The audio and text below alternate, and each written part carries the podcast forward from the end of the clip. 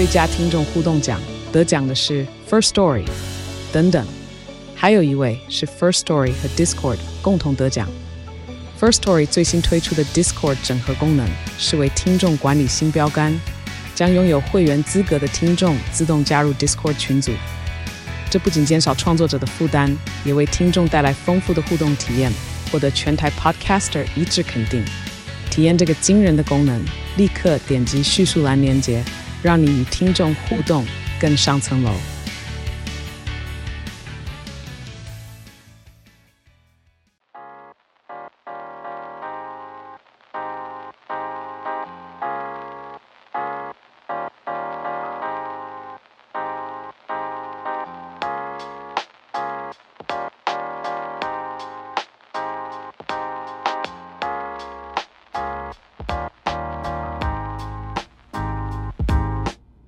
大家好，欢迎来到叉叉 Y 跟你看电影，让你看电影更跟。我是叉叉 Y，欢迎收听 H N 三六，这是一个日更的声音节目。我们将用三百六十五天的篇幅，每天分享一则历史故事和一部影剧作品，带你了解历史上发生一些重要的事件哦。我们今天又非常开心邀请到的是历史小白 J，没错。好了，我们今天来聊聊的是在二零一二年十一月二十八号上映的《哈比人意外旅程》这部片，我不知道历史小白 J 有没有看过？呃，有，有看过。对，你有看《魔戒》三部曲吗？呃，没有。那你有看《哈比人》三部曲吗？呃，有。所以《哈比人》有看，但是《魔戒》反而没看。对。好，我先跟大家讲，就是我自己个人啊，其实很不喜欢《魔戒》。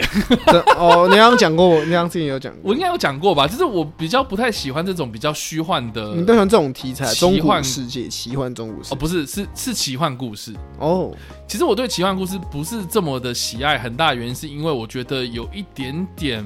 虚无缥缈。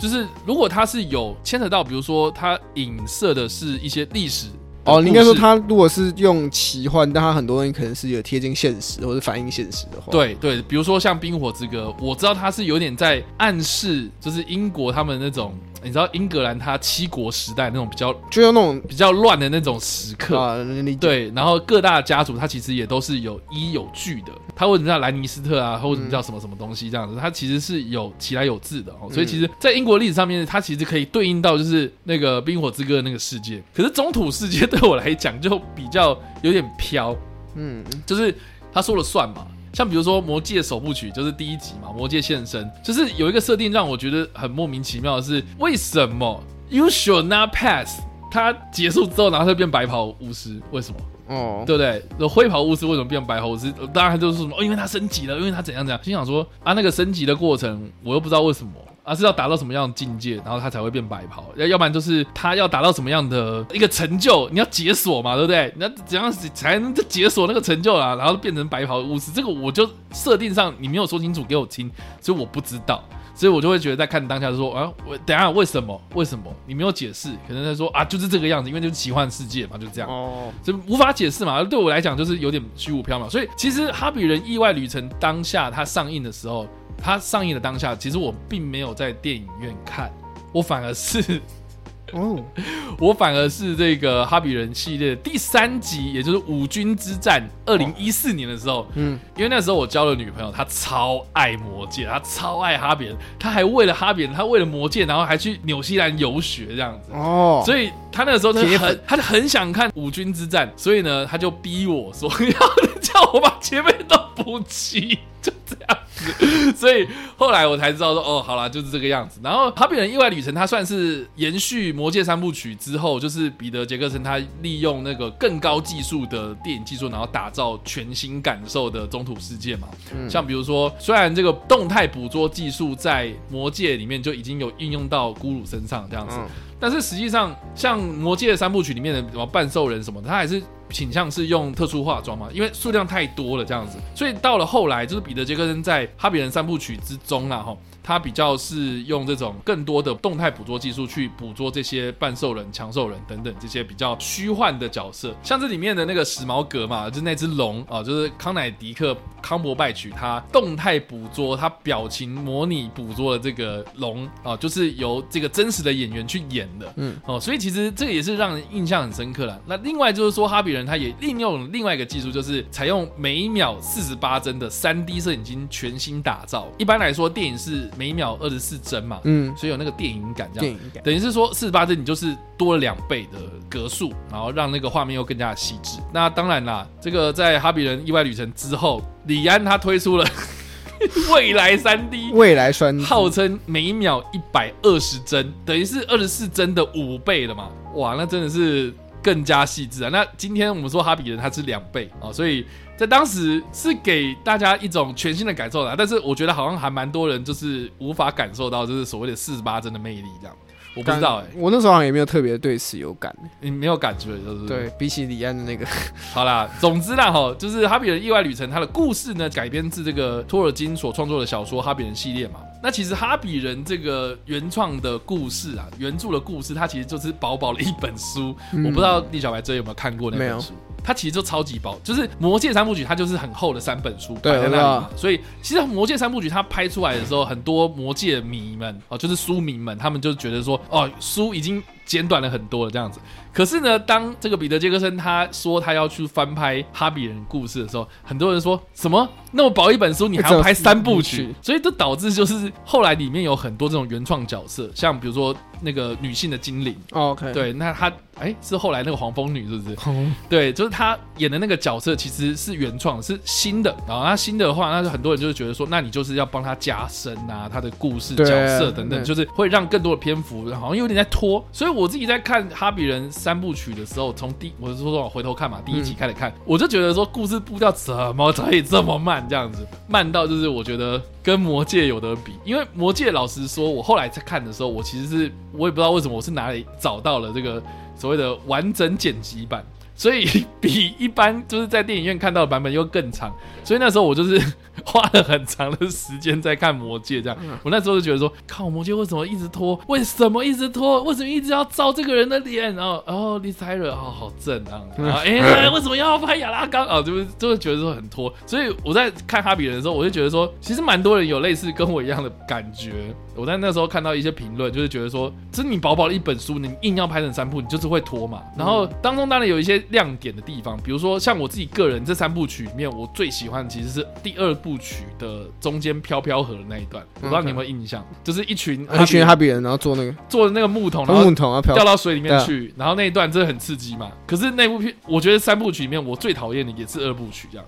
因为真的很拖。二部曲就是很像是。嗯，他们要做一件事情，然后啊，经历了一番波折的时候，终于到了。对，然后可是他就断在这里了啊，就断在那边。然后我知道说之后五军之战这样子，可是对对我来说，我就觉得说啊，妈的，我还要等一年，为什么要这样？为什么要折磨我？我明年才可以看到。也是觉得为什么就怎么在这里就停了？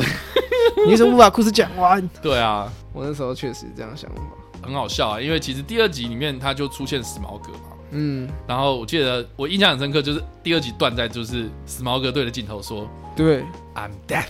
对，我是死神。”然后他就要去攻击攻击那个，哎，大老远跑来就是要攻击我村庄这样子，所以就搞的就是我觉得就是《哈比人》第三部曲让我，我虽然是在二零一四年的时候回头看这三部曲，嗯，但是我真的是很痛苦把它追完这样子，所以我不知道大家是怎么想的，因为毕竟。就是我那时候去的同行人，他就是看了很感动，因为他就是觉得说，二零一四年那个时候，我终于看到了，从对他来讲，他就是看了《魔戒三部曲》，嗯，然后再看《哈比人三部曲》，他觉得这他已经经历了一整套完整的中土世界的旅程，这样子，所以对他来讲，他就觉得说，哇，很精彩，而且《哈比人》第三集最后面也是直接接到了就是《魔戒》的开头嘛，就等于是说。他看到了完整的这个哈比人跟这些矮人们，他怎么样去复兴这个矮人王国嘛？然后跟这个巨龙史矛革之间的战争，然后又最后面有一个五军之战，然后再接到哇非常声势浩大的这个魔界的中土世界观这样。所以对他来讲就是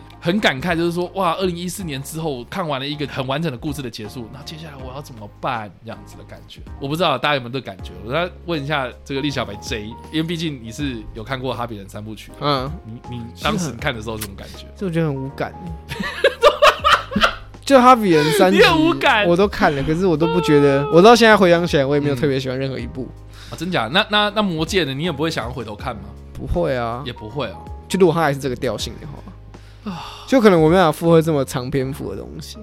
嗯，就如果你是一集一个小时，然后你拍成六集，像漫威这种快节奏。嗯，但如果你把它慢下来，然后可是你你的那个细节又是有些是很拖的，或者很明显你是可能，我觉得还还有点给我感觉是那个，嗯，怪兽与他们的产地哦，硬要出来的这样，就是你的故事就是，嗯，这一集故事可能就没有那么庞大，可是你因为你不知道为什么就把它拍了两个多小时，然后可是细节你又要讲的很细，然后对于这种不是书迷的观众来讲就比较难亲近，嗯嗯嗯。但不管怎么样，我自己是个人觉得，就是彼得杰克森他其实也为他的家乡啊纽西兰带来了很高庞大收入的观光财，因为从魔戒三部曲开始。他是二零零一年开始开始拍这个《魔戒三部曲》嘛，那这个纽西兰也因为魔戒的关系，就吸引到很多观光客去朝圣这样子。那我们也都知道说，其实彼得杰克森他其实是拍这个 B 级片起家的，所以他在 B 级片的时候呢，他就是用了很多这种特效技术哦，是实体特效的技术啊，非常的猎奇。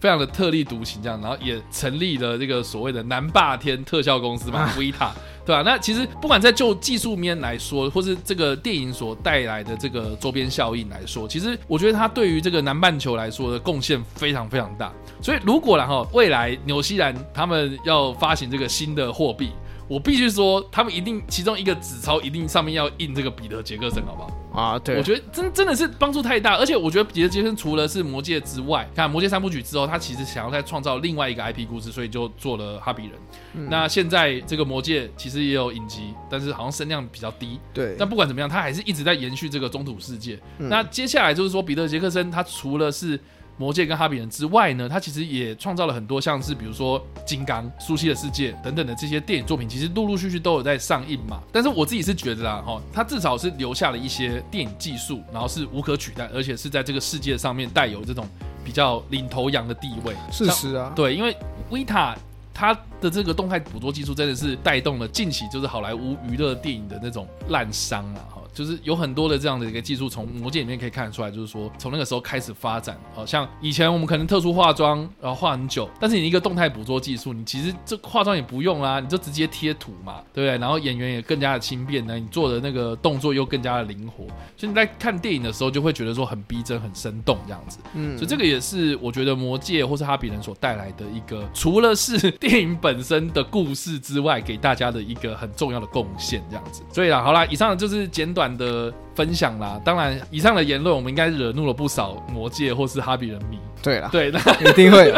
对，那我们这边只是单纯做一些我们自己的心得分享啊，当然。就时代意义上面来说的话，我们也是对这部片或者这整个系列给予高度的肯定嘛，因为它影响的真的是非常非常的广。嗯，那当然了，我们也非常的欢迎，就是你如果是魔戒迷或者哈比人迷的话，你也可以跟我们分享，就是说你看你当初在看到这部片，或者你真的是很喜欢的理由是什么，我们也很乐意跟大家一起来讨论这样子。好了，那以上啊就是我们今天分享的故事，那一分是，嗯，五分是哇哦。那栗小白这这次会给什么样的反应呢？嗯嗯，哦，就这样，对啊，看来好像还还好这样，大概就跟这电影一样无聊，没有啦，你们这样，没有哈比人就，哎呀，我没有很喜欢哈比。人，你没有很喜欢哈比？人，我没有很喜欢魔戒，OK，但是我觉得不得不否认，就像刚刚前面讲的，它确实证明了一个部好的 IP 系列。是可以跟在地结合，嗯，去发展一些在地的一些影视产业转身而来的一些文化，嗯，像像很多人哈比可不魔戒迷啦，可能会想要